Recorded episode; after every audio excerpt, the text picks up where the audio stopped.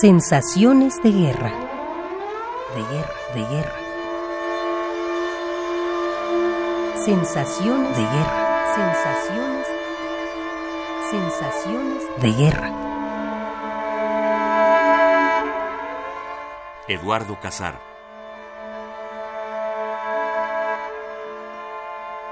Bueno, a mí básicamente el uso de la fuerza siempre me ha impresionado y siempre me ha repugnado.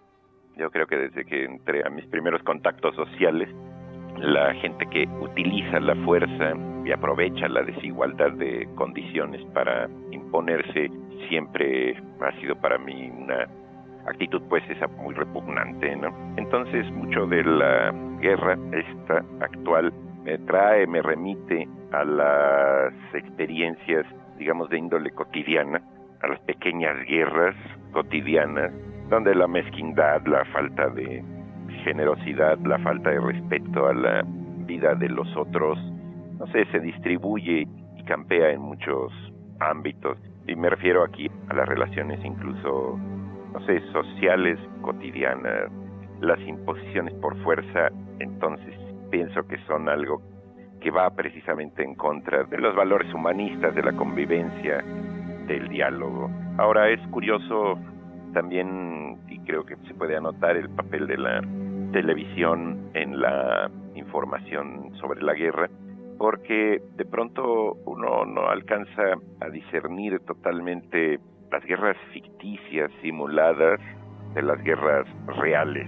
Es decir, eh, hemos visto tantas imágenes de guerra que entonces al ver una real cuesta trabajo pensar que esté afectando a seres humanos concretos, específicos, como uno mismo. En lo personal, curiosamente no me ha surgido una actitud muy combativa porque he huido de las cuestiones de violencia, es lo que me ha asustado más. Y entonces más bien es una sensación como de desesperanza, más depresiva que beligerante en contra de esto. Entonces, este, pienso que no es la mejor actitud, pero es la que a nivel de sensación a mí me pasa, ¿no?